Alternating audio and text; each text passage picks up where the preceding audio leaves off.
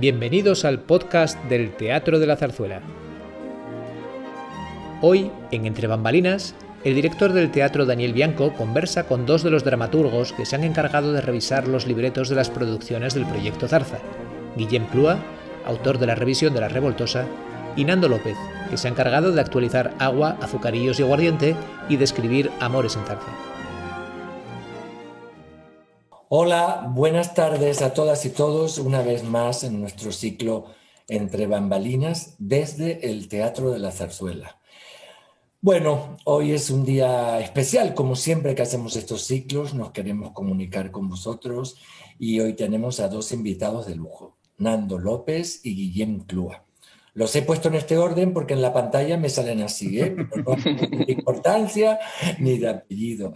Eh, son dos personas que han trabajado en este teatro, en el proyecto Zarza, que como bien sabéis, el proyecto Zarza es zarzuela hecha por y para jóvenes. Y, la verdad que los dos han tenido un momento muy importante en el proyecto. Guillem, eh, quiero decirte que tú fuiste el que rompió el fuego. Fue nuestro primer proyecto en el 2017 en la versión de La Revoltosa, dirigida por José Luis Arellano. Y tú, Nando, has hecho el año pasado Agua, Azucarillo y Aguardientes, dirigida por Amelia Chondiano. Y este año, ah, dentro de muy poco, el día 26, estrenaremos eh, una Amores en Zarza, que es por primera vez, no vamos a hacer una zarzuela de género chico como siempre hemos hecho, sino que directamente hemos creado un nuevo espectáculo a partir de unos temas musicales de zarzuela. Pero ya tendremos tiempo para hablar. Primero de todo, buenas tardes, ¿cómo estáis? Y gracias por estar aquí. Gracias a ti. encantados, gracias.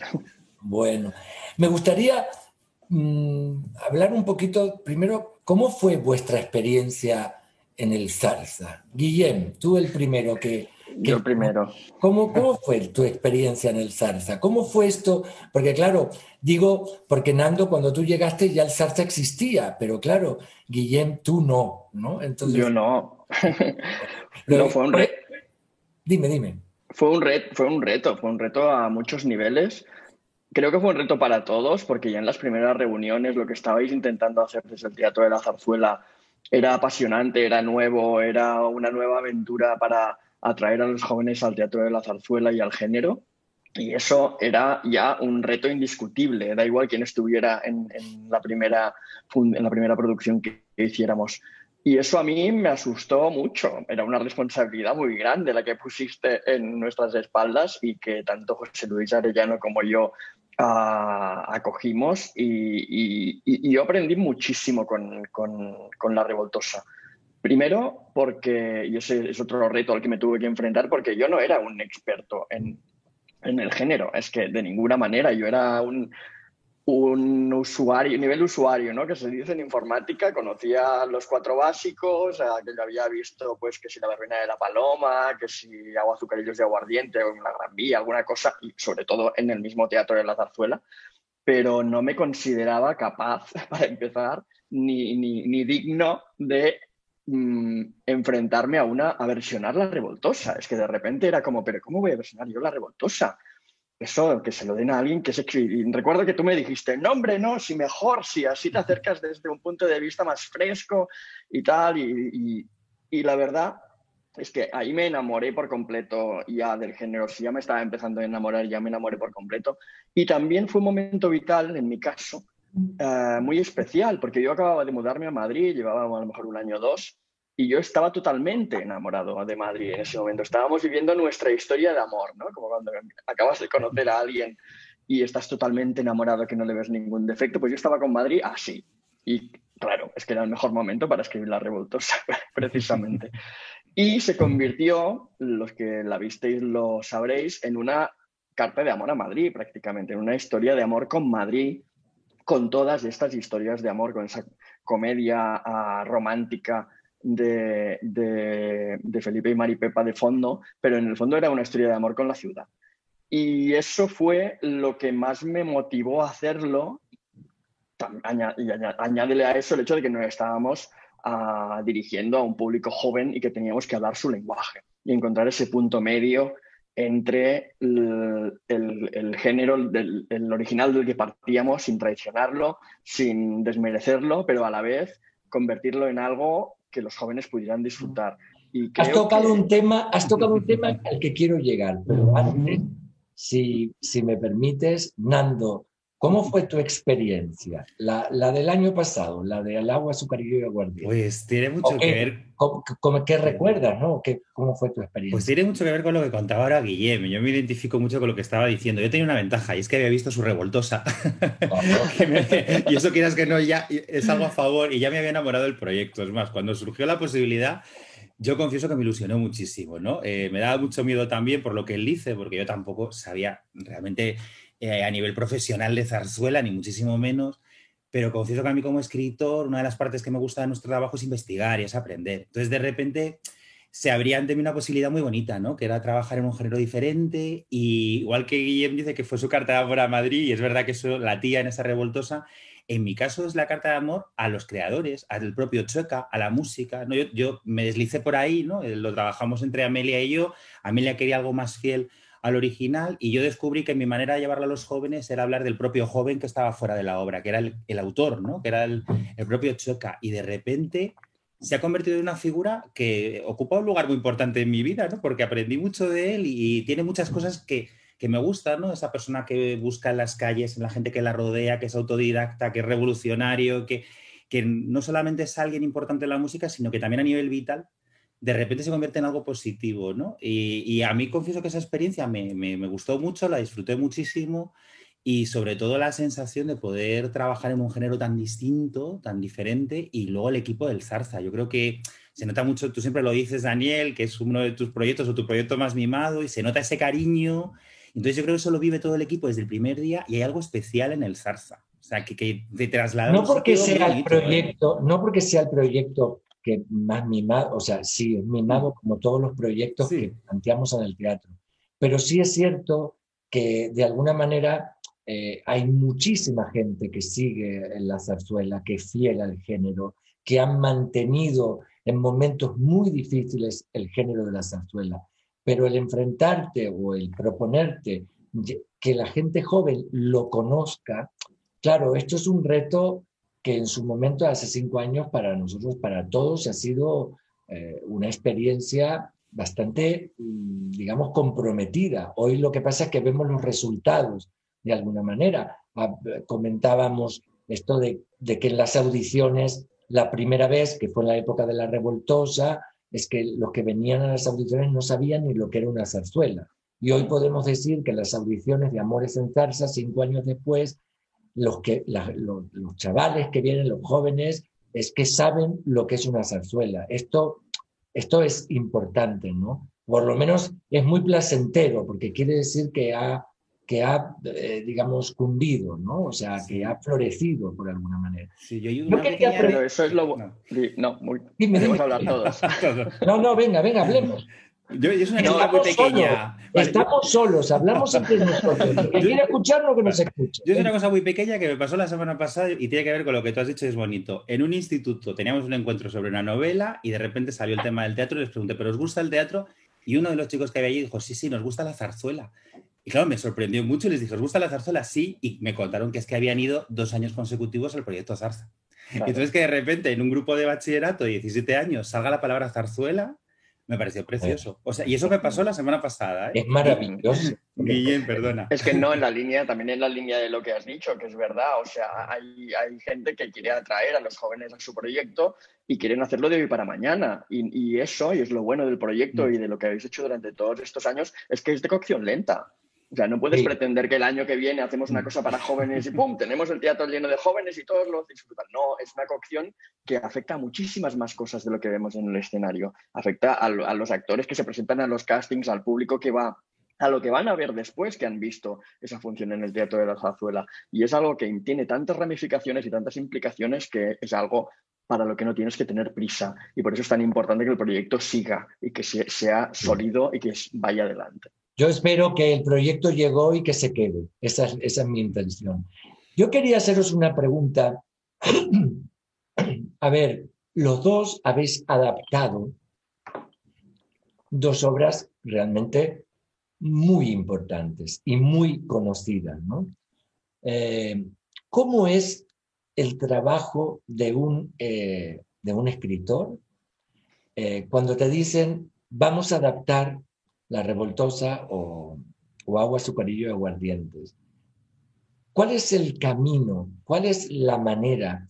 Lo pregunto un poco como quien preguntaría a un escenógrafo, por ejemplo, pues una pregunta que me han hecho muchas veces, ¿no? ¿Cómo haces tú para empezar una escenografía? O sea, ¿cómo es el trabajo? Porque entiendo que, que el, ponerte a escribir sobre un papel en blanco es una, un, un ejercicio o una, una disposición distinta a cuando tú tienes ya una obra que tiene 100 años entre tus manos y que la tienes que adaptar sobre todo para dos cosas importantes. Una, para que la puedan eh, recibir los jóvenes hoy en día, y otra, por ejemplo, en el caso de, de, La Revoltosa es muy clara, en una obra que de entrada podría tener una visión bastante machista y que tú le diste la vuelta justamente con el Instagram, ¿no? O sea, e, ese, recuerdo perfectamente ese,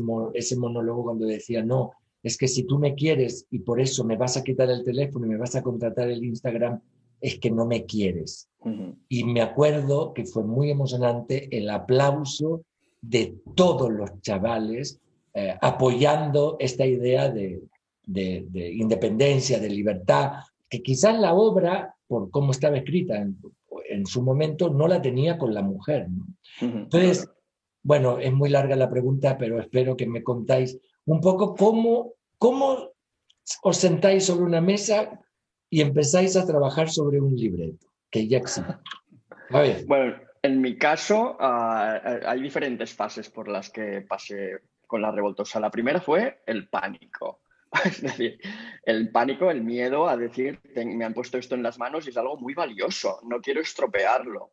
Eh, creo que es inevitable sentir eso porque, ah, para empezar, es una muestra de respeto a lo que te han encomendado y no puedes acercarte a eso de una manera frívola, ni de, una manera precipitada, ni equivocada, y eso provoca mucho miedo. Cuando lo superas, cuando ya pasas a la segunda fase, en mi caso, lo esencial era ah, saber de qué habla esta función, de qué habla la, revolta, cuál es su esencia, cuál es su espíritu, qué es lo que nos quiere contar, qué está en el núcleo, debajo de todas estas capas de tramas, de canciones, eh, de, interpretaciones, qué hay en el núcleo que hoy tiene sentido. Porque lo peor que le puede pasar a un clásico es que deje de tener sentido y vigencia. Y eso se hace mucho, que es lo que a mí también me daba mucho miedo a la hora de abordar un clásico. Cuando a, veces me han encargado clásicos que queremos hacer esto y digo, pero ¿por qué? si no, nos dice nada de nuestra realidad de hoy, ni creo que, sea relevante, ni, cuando voy a esa esencia no la encuentro suficientemente importante para que tengamos que esforzarnos en contarla de otra manera. Y cuando en la revoltosa finalmente la encontré, que al final era eso, ¿no? Eh, cuando la despojé de, esas cosas que a lo mejor habían caducado y que no se podían leer bien hoy desde el punto de vista del feminismo, cuando encontré que, lo que de lo que realmente hablaba era el poder de esa mujer y no tanto del poder de los hombres sobre esa mujer y de cómo la mirada de los demás, que en la original era una corrala, ¿no? de que todos miraban a Maripepa y la juzgaban y decidían sobre ella, eso es una red social como Instagram, que todos miramos una apariencia, sacamos conclusiones de eso y actuamos en función de eso. Cuando ese paralelismo funcionó, eh, ya, ya, me pude poder poner a escribir y poner esos nombres en el papel que tanto respeto me daban y darles voz y darles monólogos y darles una historia propia. Pues Nando. En, mi caso, después del pánico, yo creo que esa fase debe ser universal.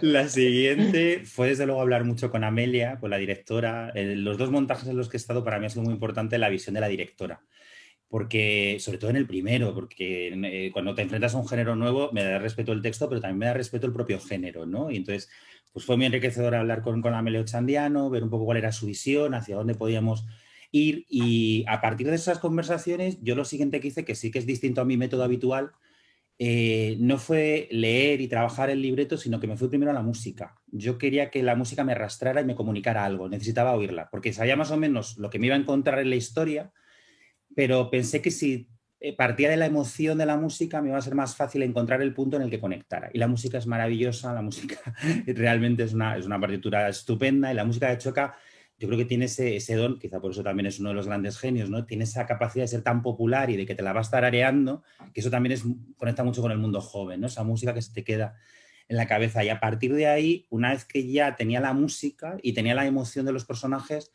pues también en mi caso, como, como estaba explicando Guillem, eh, que yo creo que tenemos a veces cosas muy afines en nuestra forma de trabajar, buscar el tema, porque lo fundamental es de qué quiero hablar y qué es lo que quiero contar. Y a mí había dos cosas que me interesaban mucho que también conectan con esa mirada feminista necesaria en las que había que darle la vuelta a la función. ¿no? Una era rescatar el personaje de la escritora del que se ríen en el libreto, porque al final se ríen de esos sueños, se ríen de esa voluntad. Y yo quería hacer lo contrario, una chica joven que pelea por sus sueños y que lo logra, pero que fuera un mensaje que fuera que pelear es difícil, que no fuera un mensaje Mr. Wonderful, de todo es posible y sencillito, sino al contrario. Y esa, esa vía me interesaba mucho porque si es algo de lo que quería hablar y luego ese momento clave, precisamente la música, ¿no? esa conversación entre las dos mujeres, esa gran pelea, que yo creo que en el libreto original estaba teñida de un machismo y una misoginia bastante notable, llevarla a otro lugar, llevarla al lugar de hablar de la amistad y de la sororidad, ¿no? que la amistad requiere decir las cosas y requiere hablar las cosas. Y también recuerdo que eso era algo que salía en los coloquios, hablaba de la amistad, ¿no? Y era bonito el decir que habíamos contado la función desde ese otro sitio, de dos amigas que se quieren mucho y que creo que además ese es otro tema que conecta con el mundo adolescente al que vamos y, que por otro lado también se puede sacar una lección y una, reflexión interesante. ¿no? A mí siempre me, me interesa cuando trabajo para adolescentes no darles moralejas, pero sí dejarles preguntas.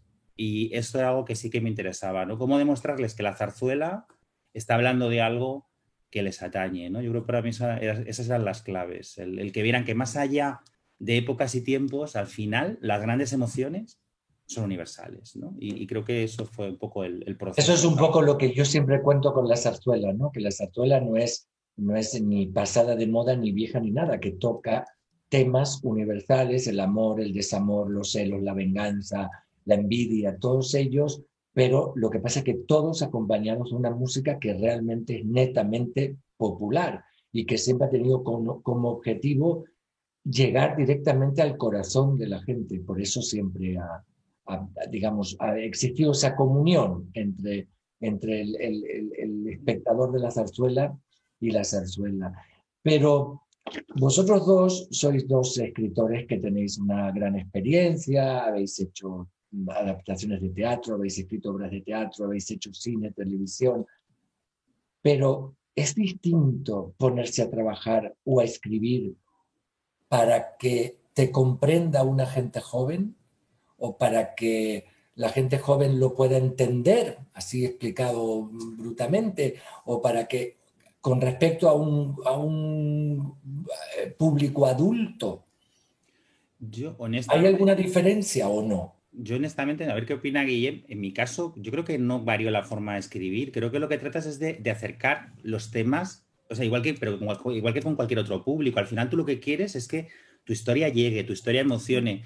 Y cuando escribes, da igual, en mi caso, pues novela, teatro, eh, zarzuela, da igual eh, que sea para jóvenes o para adultos. Lo que quieres es hacerlo lo mejor posible mm. para que el, sector de espectadores y de espectadoras a quien tú vas se emocione. Yo creo que esa es la única clave. Entonces, lógicamente, al, al abordar en el proyecto Zarza un texto para jóvenes, pensamos en qué les puede llamar la atención a ese, a ese público pero la, forma de escribir o la complejidad o la dificultad técnica, incluso estructural, en absoluto. Es más, además yo creo que Guillem y yo jugamos mucho con la estructura, con la forma, con los planos de realidad y no los rebajamos. Es más, hemos escrito juntos para jóvenes y no rebajamos nada de dificultad, ¿verdad, Guillem? No, no, es que estoy totalmente de acuerdo. Es que vamos a discutir poco aquí. es verdad. que nos, queremos mucho, además. Bueno, pero porque tenéis una cosa, que habéis hecho una obra en común, ¿no? Sí. claro, con la joven compañía. compañía que se llamaba Barro sobre la Primera Guerra Mundial. Y, y, ahí, bueno, es que también José Luis Arellano, el, del, director de esa obra y también de la, de la, de la Revoltosa, a ver, tonto no es, y él ya sabe que tenemos, Nando y yo estamos en sintonía en muchísimas cosas, no solo a nivel personal, sino a nivel artístico. Y fue un match de esos también de Tinder, ¿no? Sí, fue en ese caso el de Barro, fue precioso. Y claro, estoy de acuerdo con todo lo que ha dicho. El, público, todo el público, sea joven, viejo, de cualquier tipo, quiere sentirse interpelado por lo que pasa en el escenario. Y da igual cómo se sienta interpelado, se tiene que emocionar, tiene que sentir las cosas que está viendo, tiene que estar pendiente de lo que pasa, ya sea con, un enigma, con una historia de amor, con un misterio, con, una, con las grandes pasiones a las que he hecho referencia antes. Si eso está, y si coges al, si agarras al público por el cuello y lo, y lo pegas a la butaca y está pendiente de lo que le das, ah, es, no importa la edad que tengan. Lógicamente, eh, sí que es verdad, yo siempre tengo en cuenta el público al que me dirijo, es decir, no escribo de la misma manera para un público cinematográfico que para un público de teatro, para un público de teatro infantil o para un alguien sí, sí, para género es distinto. Pero eso no quiere decir, sobre todo, ese cliché de que cuando se escribe para jóvenes tienes que rebajar el nivel o hacer las cosas más sencillas para que te entiendan. No, pero no lo pensaba, Guillermo. No lo pensaba, es que era una de las preguntas que nos llegó, antes. No era de, quizás me expresé mal, no porque uno tuviese que rebajarlo porque sean jóvenes. Entiendo que no, pero quería, la, la gente lo que preguntaba era si realmente había una diferencia, que ya lo he dado clarísimo que no, entre escribir una obra para jóvenes que una obra para adultos, Pero yo he dicho eso porque a menudo se nos pregunta eso. claro, O, se nos pregunta o está implícito de manera paternalista en, en, eso, que nos dicen, bueno, es que es rebajado el nivel, ¿no? Porque claro, es para jovencitos y no lo van a entender. Pues no, de ninguna manera. Y es más, cuando les gusta a los jóvenes de verdad, eh, ejemplos claros como La Revoltosa o Agua, Azucarillos y El futuro amor es en zarza, cuando les gusta es porque también les gusta al público adulto. O sea, en eso también tienen un, instinto clarísimo. Si notan, sobre todo el público adolescente, si nota que estás hecho solo para adolescentes, les repele bastante porque ellos ya mentalmente están más cerca del mundo adulto y se consideran así. O sea, yo creo que también hay cuando, por lo menos yo eso lo tengo muy en cuenta, cuando escribo para adolescentes, tengo un respeto máximo en ese sentido y creo que admite muy bien el reto. Lo que sí es verdad que hay que cuidar mucho, yo creo a lo mejor, el ritmo. El ritmo con cualquier espectador, pero con el público mm. joven quizá aún más, porque su ritmo es, estoy viendo una serie, a la vez estoy colgando no sé qué en TikTok y a la vez tengo abierto YouTube. O sea, ellos son multipantalla y multiestímulo, ¿verdad? Claro, eso, eso sí, lo que yo sobre todo creo que lo que ha quedado claro, y estoy de acuerdo con vosotros, porque lo pienso realmente en el teatro, es que realmente a mí no me parece que esa idea de que uno tenga que subestimar a un público joven, eh, como si los jóvenes justamente no pudieran entenderlo o que no se enganchen. No, justamente lo que creo es que el ritmo vital de un joven de hoy pues ha cambiado muchísimo y es cierto lo que tú dices, son multipantalla y además todo lo hacen con un dedo, porque con un dedo cambian prácticamente de, de una situación a la otra.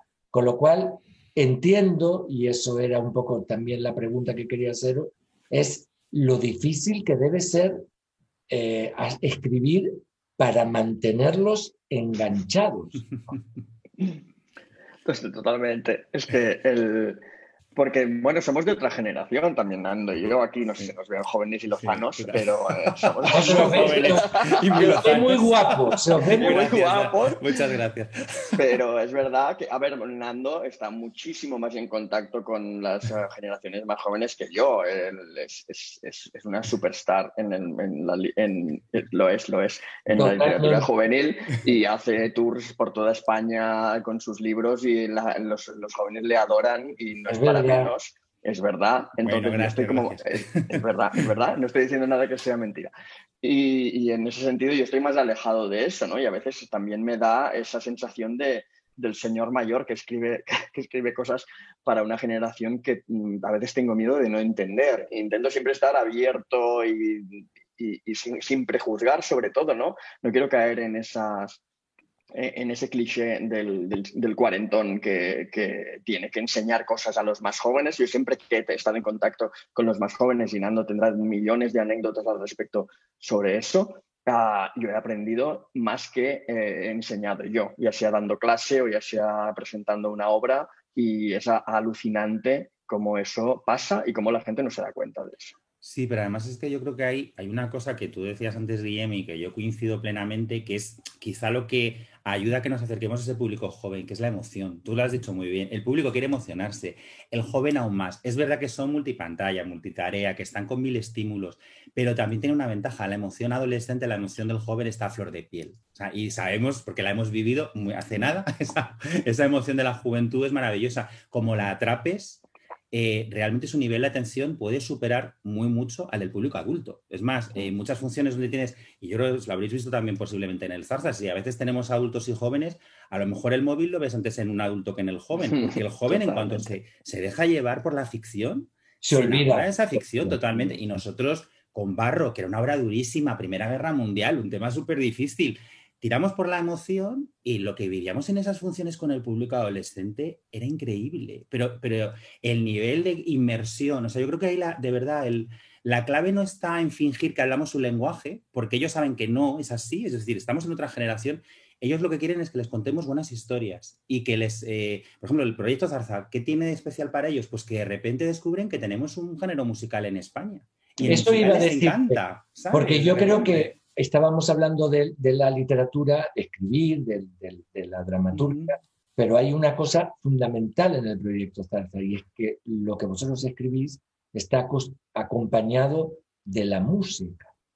Y eso creo que, hace mucho también para que estos multipantallas, como hemos dicho, se puedan, porque claro, eh, realmente esto ayuda mucho, ¿no? También para poder enganchar, porque dentro del proyecto Zarza, en un espectáculo, eh, no solo está, el, digamos, la parte de teatro, de prosa, sino que también está el baile, está la música, está el canto, que son muchos ingredientes que, que sorprenden, ¿no? A vosotros, a los dos, os ha ayudado la música para poder escribir. Totalmente. O sea, bueno, Landy ya lo ha dicho que además del partido de la música mm. en, su versión, y en mi caso también, ah, es que además, es que también, antes he hablado del pánico, pero también está la parte en la que te sientes caminando sobre seguro. Cuando ya te has metido, dices, es que tengo todo esto que me sostiene. Y todo eso normalmente es la música. Eso, no solo porque es música archiconocida, de las más conocidas de, nuestra, de, nuestro género más popular, sino que eh, es preciosa, es bonita. Y la, gente que la descubre por primera vez es como cuando te gusta mucho algo y dices, es que me encantaría olvidarlo para poder disfrutarlo como la primera vez que lo vi. Y eso con la zarzuela a nosotros ya no nos puede pasar, pero a los jóvenes sí. Y, es maravilloso descubrir por primera vez la revoltosa. Debe serlo y para ellos lo ha sido. Y no solo eso, sino que la música, como, todas las demás ah, decisiones que se toman en la puesta en escena de estas versiones, también está cantada, interpretada y tocada desde el hoy. Y son jóvenes los que ven en el escenario y que cantan esas canciones. No son señores eh, de 50 años en jarras haciendo así es otra cosa, que es lo que se esperan, bueno, lo que al, principio, sobre todo cuando no existía el, proyecto Zarza, cuando la gente iba al teatro de la zarzuela, decían, uy, vamos a ver eso, y luego todo eso ha cambiado, también creo que el, el, proyecto Zarza ha tenido mucho que ver con eso, pero el hecho de que el joven se vea en el escenario representado por otros jóvenes que están haciendo todo eso y están cantando esas canciones, ah, es gran parte del atractivo que tiene para ellos también. Para mí fue fundamental desde el primer momento que, pensé en el proyecto Zarza, que además eh, em, también recogí mucho también la experiencia de José Luis Arellano y discutí mucho con él, hablamos mucho, intercambiamos mucho, igual que con David, que fue el primer director musical, eh, porque me parecía que era fundamental que la manera de, de acercar la zarzuela a los jóvenes era si ellos se veían o sea, si la cuarta pared se convertía en un espejo, si ellos se veían a ellos mismos interpretando. Y eso creo que además resultó, porque todos habéis compartido lo del, lo del coloquio, ¿no? El coloquio, eh, en el coloquio han pasado muchas cosas. Evidentemente es verdad que hay una pregunta recurrente, si, si, cuando se besan, se besan de verdad. Pero bueno, yo creo que eso forma parte de una fantasía o de una fascinación que todos pueden tener la primera vez cuando ven el espectáculo. Pero han salido cosas muy importantes, ¿no? Yo recuerdo una, una mm. niña que comentó que, que ella no sabía lo que era una zarzuela pero que si sus padres le hubiesen dicho, vamos al Teatro de la Zarzuela a ver una zarzuela, hubiese dicho que no. Mientras que ahora, después de haberlo visto, si sus padres se lo dicen, volvería. Mm. Y me parece que eso también es una, es una cosa muy importante que se ha logrado con el proyecto Zarza. Claro, es que al, verse representados no solamente se hacen espectadores, porque yo estoy seguro que se, está haciendo público. Eh, eh, quieren volver, a mí me lo cuentan Los, profes con los que tengo relación, me dicen, es que me piden ir o quieren que volvamos o qué vais a hacer este año. O sea, que, que sí que se genera un interés, pero además hay algo muy bonito que va más allá hasta del género, que es que también lo que se, se crea es como esperanza y expectativa de futuro, porque de repente están viendo gente muy joven haciendo algo bonito, haciendo algo alegre, porque la zarzuela al final es muy alegre, estamos hablando de zarzuelas que son carpe diem todas ellas al final, ¿no? En tal como la estamos planteando. Y en este momento tan duro, yo creo que también el ver gente tan joven en ese escenario es también un, un golpe de esperanza necesario, ¿no? Salen de allí con una especie de, bueno, pues de inyección vital y profesional, porque en esos coloquios se habla mucho del trabajo, del esfuerzo que lleva llegar a donde está ese elenco, de la preparación. O sea, yo creo que hay un mensaje más allá de la propia obra que tiene que ver con quienes la encarnan que también es muy necesario, porque tenemos una generación de jóvenes que está en un momento muy complicado y que yo creo que eso también les transmite. O sea, no solo hacemos espectadores, hacemos también por, yo creo que eso, pues contagiar vitalismo, ¿no? sí, además que una de las cosas que se ha demostrado y que, que, realmente en cada audición, que normalmente hay 250 jóvenes que se presentan, realmente es increíble la cantidad de gente, de talento que hay, de la cantidad de gente joven que está golpeando una puerta, que está buscando un camino que no es fácil, y, pero que siguen insistiendo. Y sobre todo en los coloquios también hay algo que, que, por lo menos intento transmitir, y es que no se llega ahí improvisando, ¿no? Porque también es verdad que los jóvenes tienen un poco el concepto ahora que, que han, han, descubierto por televisión, y es que el éxito es hoy, ¿no? Pareciera que el éxito es que te aplaudan hoy. Y el éxito no es eso, quizás el éxito es entender que esto es una carrera de fondo y que lo importante es mantenerse. Y está muy bien porque, porque cuando ves que los músicos que tenemos, yo siempre lo cuento y, pregunto, ¿no? ¿Cuánto tiempo llevas estudiando eh, el violín? Y entonces son 14, 15 años de estudiar en el conservatorio, horas y horas en tu casa eh, para tratar de, de, estar en un contacto, dominar el instrumento. Todos los que participan siempre en el proyecto Sarta son chavales que han estudiado, que, hacen cursos, que hacen máster. Y yo creo que eso, eso también es de, de, gran homenaje a ellos, ¿no? Por el esfuerzo que hacen y porque, bueno, porque también creo que un teatro público también está para eso, ¿no? Para darles la oportunidad de que puedan contar. Y si además se encuentran con gente como vosotros, que sois unas personas que yo reconozco mucho, eh, es la generosidad que tenéis, ¿no? Porque, porque es cierto que es un acto generoso, porque normalmente si no, uno habla de uno, pero no, aquí se hablaba de la revoltosa, que era una obra que no era tuya, sino que lo que has hecho es adaptarla para los tiempos de hoy, ¿no? Pero no es. Mm, mm, yo no. Bueno, la generosidad la verás tú, pero yo creo que lo que yo he recibido es mucho más que lo que yo he dado. Es, como lo que decía antes, cuando yo me aproximo a los jóvenes e intercambio con ellos, desde y me intento poner a, a que nos pongamos al mismo nivel de tú a tú, ¿no? No, no como creador y como espectador, o como profesor y como alumno. Eh, en el caso de la revoltosa, yo he recibido tantísimas cosas, no solo de los jóvenes, sino del proyecto, de, del mismo género y de vosotros, que para mí es un placer que repetiría con los ojos cerrados, vamos. Sí, bueno, tienes que volver entonces. Bien. y Nando, quería preguntarte una cosa, porque como este año nos hemos eh, dado un paso más y hemos dicho, bueno, este, vamos a, crear una historia. Yo recuerdo cuando te llamé y te lo, y te lo dije, te dije, mira, yo no, no, no, no sé qué es, cómo hacerlo, eso lo sabes tú, pero y tú y Rita Cosentino y el maestro Miquel Ortega, que son las, las, tres, que, digamos, el director musical, el director de escena y tú. Pero yo te he dicho, vamos a hacer un tema que vamos a, a escribir una historia y vamos a utilizar 12, 14, 15 romanzas o dúos o coros de zarzuelas ya existentes. El trabajo, voy a contar un poquito esto, luego ya contarás tú, el trabajo comenzó con la, la elección de parte de Miquel Ortega de, los, de, los, de, las, de las obras, ¿no? Y luego ya llegaste tú y con eso contaste una historia. Cuando hablamos la primera vez, yo recuerdo que hablamos de que qué era lo que le interesaba a los jóvenes. Y había dos temas que les interesaban muchísimo, porque habíamos visto a través de los coloquios y a también, como dice Guillén, a través de tu experiencia, porque eres un star de los jóvenes.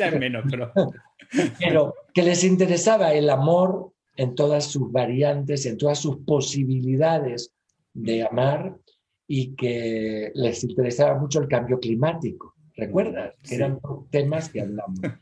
Y entonces, ¿cómo, cómo ha sido esto? Que estrenamos el 26 eh, en el Teatro de las Zarzuelas y se llama Amores en Zarza. Cuéntanos un poco. Pues esto ha sido un regalo. Primero por lo que dice Guillem, que es verdad que este proyecto es difícil entrar en él y no enamorarse. Con lo cual, cuando me llamaste, yo recuerdo esa llamada, la alegría enorme de qué bien vuelvo a vivir la experiencia en el Zarza, ¿no? Pero además ha tenido el componente de poder crear algo nuevo a partir de canciones de temas que ya existían, con lo cual tienes un material muy especial, pero también mucha libertad.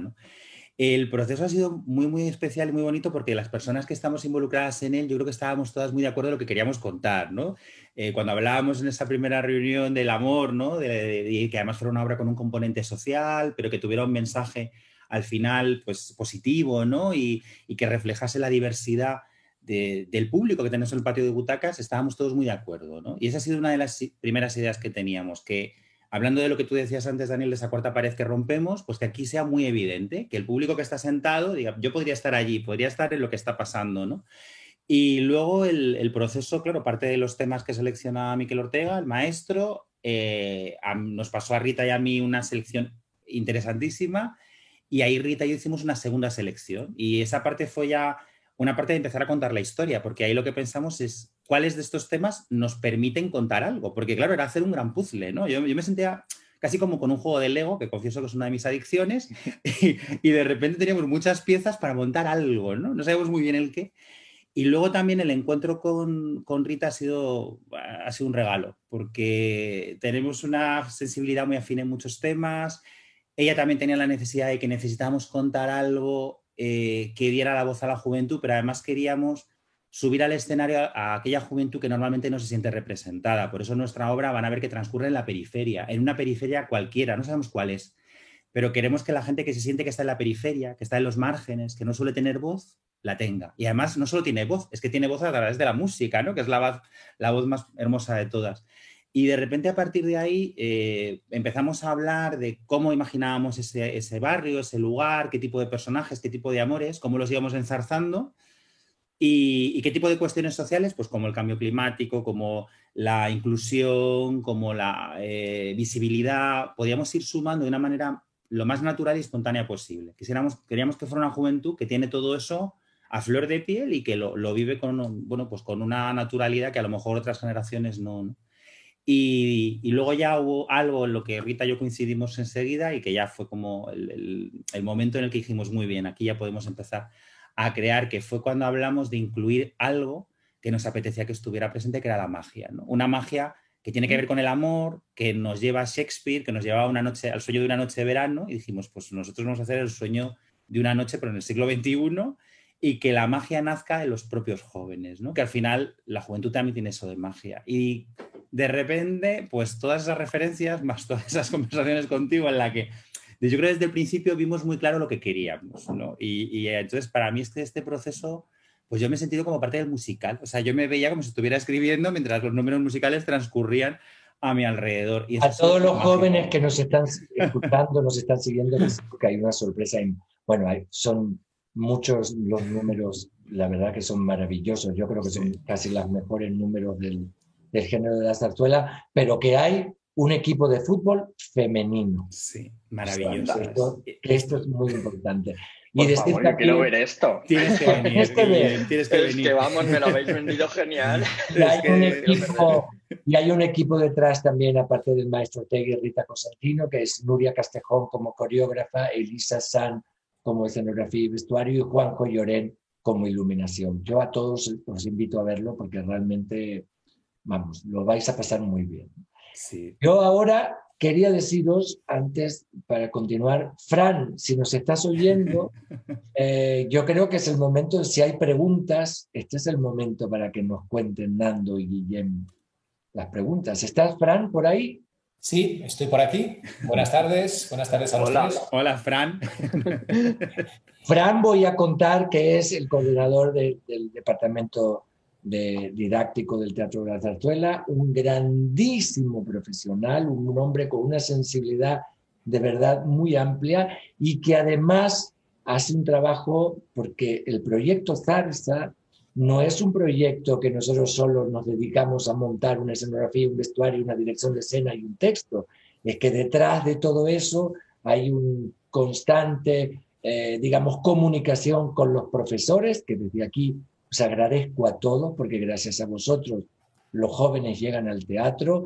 Fran prepara el cuaderno didáctico, tiene un constante, digamos, eh, comunicación con los institutos, con lo cual también un aplauso para Fran, que hace un gran trabajo. Muchísimas gracias, Daniel. Y quiero, quiero incidir en, en lo valientes que están siendo los docentes este año el trabajo que están realizando y, la ilusión que nos hace que vengan con sus alumnos al teatro.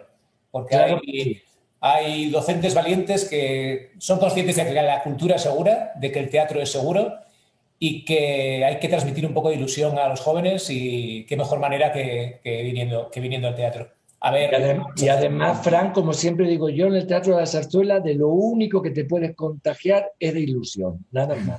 El resto no existe. Bueno, adelante. ¿Tienes alguna... con la obra de Nando creo que va a ser ilusión y alegría y positividad raudales. Es la mejor manera de vencer esta situación en la que estamos. Bueno, unas preguntas que nos han ido llegando a lo largo de la semana.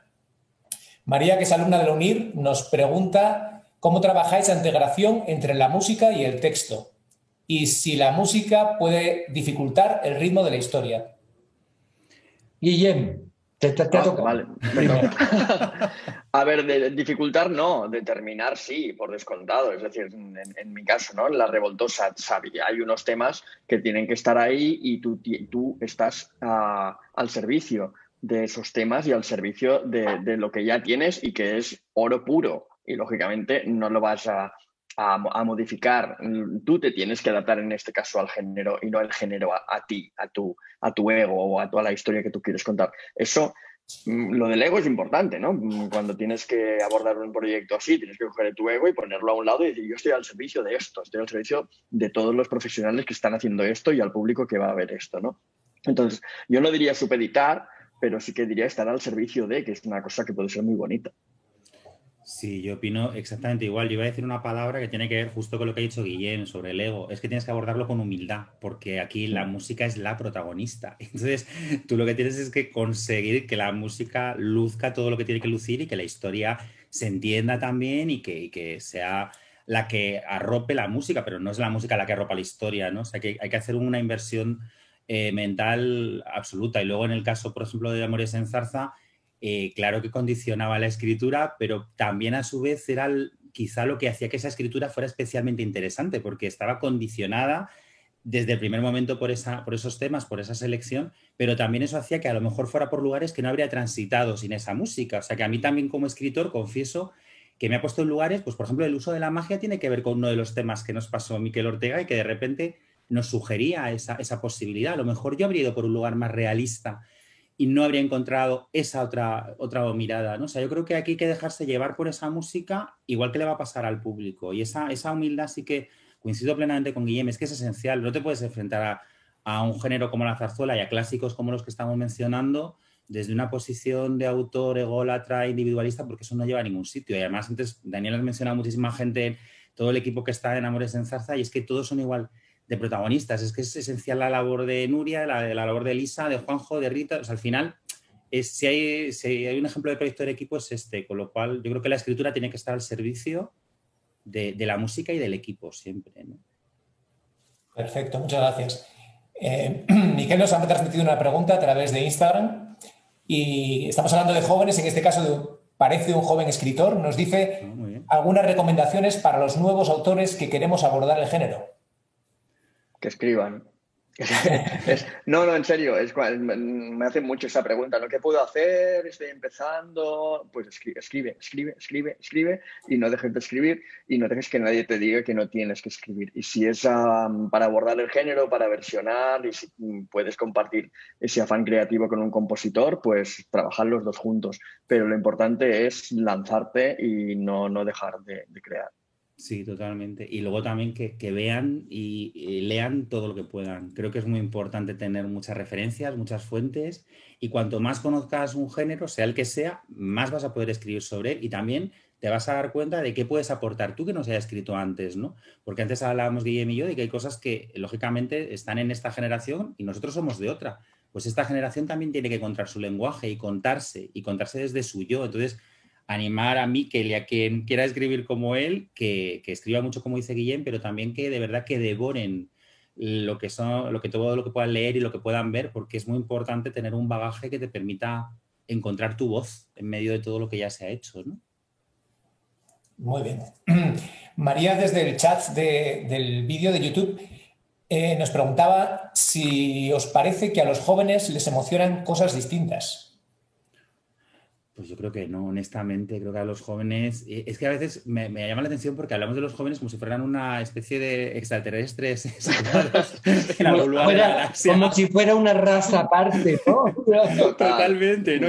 con todo mi cariño, porque la pregunta entiendo de dónde procede, pero que se nos olvida que también hemos sido jóvenes hace no tanto y de verdad que, que al final creo que es esencial recordarnos en esa juventud para entenderlos. Cuando decimos, no entiendo a los adolescentes, todos hemos tenido 16, 15 años ¿Y qué te emociona? Pues yo creo que lo decíamos antes los tres, que estoy totalmente de acuerdo. Las grandes emociones están siempre ahí, el amor, la amistad, el miedo, eh, la incertidumbre por el futuro, eh, las dudas sobre la identidad. Pues, ¿qué les emociona? Yo creo que lo que les emociona es la verdad. El problema de verdad cuando escribimos para jóvenes es hacerlo desde el paternalismo. Ahí es cuando no les interesa nada. Es eso lo que detestan. Lo demás, lo que venga de la verdad, están abiertos a que les contemos. No sé cómo lo veis vosotros. Es que te pillan. Es decir, si tú intentas colarles algo que no es verdad, que no es honesto, es que te pillan a la primera. O sea, no, no, puedes ir haciendo artificios, no, tienes que hablarles con el corazón en la mano. Y a ellos y a todo el mundo para hacer un espectáculo realmente honesto y válido, ah, tienes que, que ser honesto.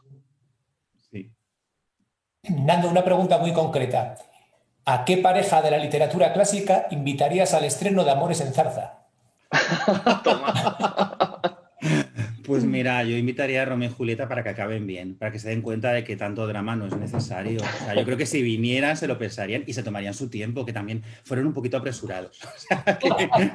creo que, y es más, para quien quiera luego curiosear, una de las referencias que yo tenía en la cabeza es un musical divertidísimo se llama And Juliet, que se estrenó hace un par de años y confieso que lo vi, me gustó. Es una propuesta que va también en la línea de, bueno, pues contar los clásicos desde otro sitio y, bueno, pues de alguna manera hay algún, algún hilo de, de Amores en Zarza cuando lo estaba escribiendo, que es lo que hablábamos antes, que tú tienes que tomar tus referencias también. Bueno, pues yo esa fue una de mis referencias porque me pareció un bonito ejemplo de cómo llevar al humor un clásico de la tragedia. ¿no? Y os invito a que lo, a que lo busquéis porque es, un musical muy curioso, escrito en este caso a partir de grandes hits del pop. Nosotros lo hemos hecho con algo nuestro, con grandes hits de la zarzuela, ¿no? Exactamente. y, hablando de, referencias, creo que los dos, los dos sentís una cierta atracción hacia el sueño de una noche de verano y hacia el personaje de Puck, es algo... Y tenemos un Puck aquí también, me parece, en, en Amores en Zarza. Sí, sí, lo tenemos. Yo mira de la atracción de Puck eh, y Guillem no sabía, ahora que Guillem nos cuente. Sí, no sé de dónde sale tu información privilegiada, pero El sueño de una noche verano es una de mis obras preferidas. Así que, pero no lo había dicho en ningún. Pero yo también voy a decir que como es una de mis obras preferidas, voy a decir también que en Amores en Salsa eh, hay algo que tú habéis creado, ¿no? Lo de la magia y mm pero tampoco me gustaría decir que hay un pu, porque no, no es realmente. No. creo que en todo caso todos podrían ser pu. Es que esa es un poco la idea, Dani. Eso sí. Es más, claro, nosotros lo que jugamos es, y además, eh, claro, vamos a hacer spoilers, que eso está muy feo y no hay que no, hacer no, spoilers. está muy feo. Eso Pero no. sí que a lo largo de la función, una de las cosas que queríamos contar es que los personajes se tienen que dar cuenta de que el cambio está dentro de cada personaje. Es decir, que al final tu vida la tienes que hacer tú. Es, es un poco el, una de las ideas, que al final esa magia existe, pero esa magia existe si tratas de que exista y luego además si te arropas de la gente que te ayude. Por eso lo del equipo de fútbol femenino, aparte de por darle la vuelta a, una a un tema ¿no? donde era masculino y, y darle otra mirada, pero también hemos buscado muchos temas donde haya equipo, donde haya un dueto, pero que al final sea gente que suma. O sea, hemos hablado mucho de la función de que la magia tiene mucho que ver con lo que haces. Entonces es verdad que no es que haya un PUC, sino que hay un PUC dentro de cada personaje. O sea, al final es que al final somos Porque los de alguna manera, reglas, ¿no? Eh, Nando, la magia, ya que nos metemos en este tema, Sí. no es por algo que te llega, no es algo que tú estás sentado y te llega, como la inspiración. O sea, que todo eso en realidad es, Ojalá. ya lo decía Ojalá. Picasso, ¿no? Que cuando llegue que me pille trabajando. Trabajando. ¿no? Entonces, es que es un poco eso lo de la magia, de lo que se hablaba en la obra, ¿no? Es, es, es que realmente hay un camino, hay algo que tú puedes hacer, tú puedes cumplir tus sueños, a mis sueños, que es una, una, una canción que cantan preciosísima, Sí. pero, pero claro, tú puedes cumplir tus sueños o puedes luchar por tus sueños, pero que eso es a base de un trabajo, de una constancia y sobre todo de creer en lo que hace. Yo creo que hay una frase que me quiero quedar, Guillén, que me gusta muchísimo, que es lo que hay que hacer si quieres escribir, escribir. Escribir, claro. Me parece que a veces las salidas son más simples de lo que uno piensa, que no es, es, es, es eso, ¿qué quieres? Si quieres ser actor, pues estudia para ser actor. Y otra cosa que me quedo, que también dijiste tú, Nando, que me gustaba muchísimo, porque creo que es fundamental, ¿no? Que hay que oír y ver. Y son tantas las cosas, y, y más en esta época que tú te puedes meter en Google y bueno, te metes en el Museo de Ámsterdam como si estuvieses ahora mismo visitando, ¿no?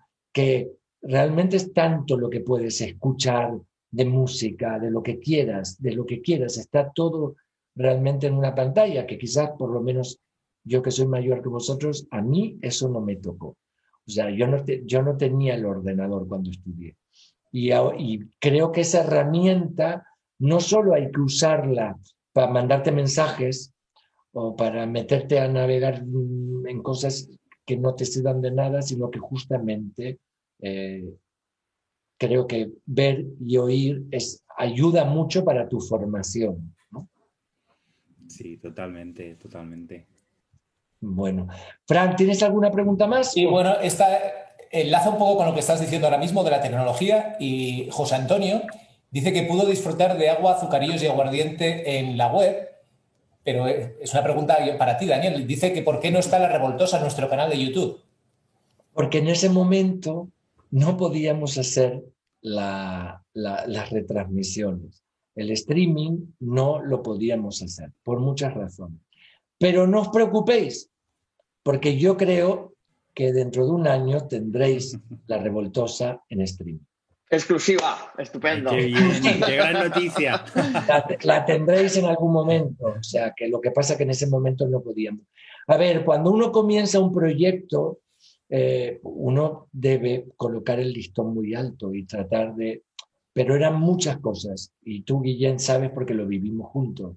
Fue tal el cambio, tal el, el esfuerzo que hicimos la primera vez por hacer el proyecto Zarza, que bueno, que hay cosas que, que, que, que, que, a veces piensas y que no puedes lograrlo. Pero sé y puedo asegurar como primicia que lo haremos en algún momento para tenerlo en streaming, porque no me gustaría que justamente eh, la primera con la que comenzamos, la que rompimos el hielo, la que rompimos el huevo, el cascarón, ¿no?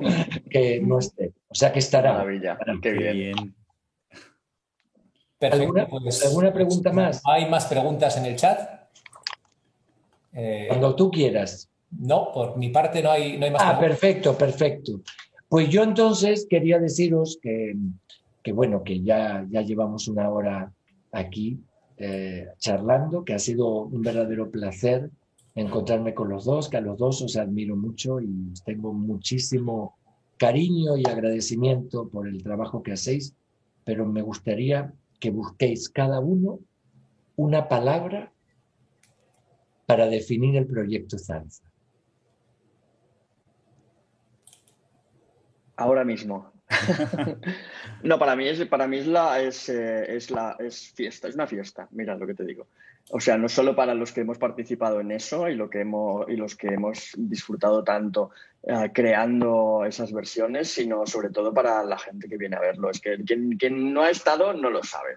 O sea, para, invito a todo el mundo que nos esté viendo a participar de esa fiesta de la zarzuela uh, de una manera que no esperan. Y, y, lo mejor de una fiesta es eso, las sorpresas que te, que te depara. Y ahora, como estamos todos con el añito que llevamos, creo que estamos muy necesitados de fiesta y el proyecto Zarza te da eso y más. Totalmente. Yo sumo ilusión. Para mí es ilusión porque lo transmite desde el espectáculo, lo transmite la gente que está en él. Es imposible que no te contagie esa ilusión, ese elenco maravilloso de jóvenes que se deja la piel. Eh, es ilusión el ver a esos jóvenes saliendo también del patio de butacas, habiendo descubierto algo que no conocían. Y, yo creo también en la línea de lo que dice Guillem, en un momento como este, tan difícil, necesitamos esas dosis de ilusión a todos los niveles. Y creo que de verdad que es una hora eh, en la que sales al menos un poquito transformado. Sales sonriendo, sales con esperanza, sales creyendo en, que hay un futuro y una generación de jóvenes que tiene unos grandes valores y un gran trabajo detrás y, sales con una sonrisa y con la música dándote vueltas y, bueno, casi con ganas de abrazarte una farola y dar un par de pasos, ¿no? como si fueras Jane Kelly en un musical. O sea, yo creo que, esa ilusión es clave A Luis Pascual un día le preguntaron qué es la zarzuela y dijo que era un sitio donde uno siempre salía con una sonrisa en la mano. Y me parece que es una definición realmente muy hermosa y, deciros a todos los que nos estáis eh, siguiendo que, que os esperamos en el Teatro de la Zarzuela, que os esperamos en el proyecto Zarza, que el, el teatro, como he dicho antes, es un sitio seguro y que además solo vamos a contagiaros de ilusión, de alegría, de, ganas de pensar, de ganas de pasar un momento eh, muy bueno. Y como decía Guillem, en este momento os invitamos a la fiesta. A los dos, un abrazo de verdad en el corazón. Muchísimas gracias por haber participado de este encuentro y besos.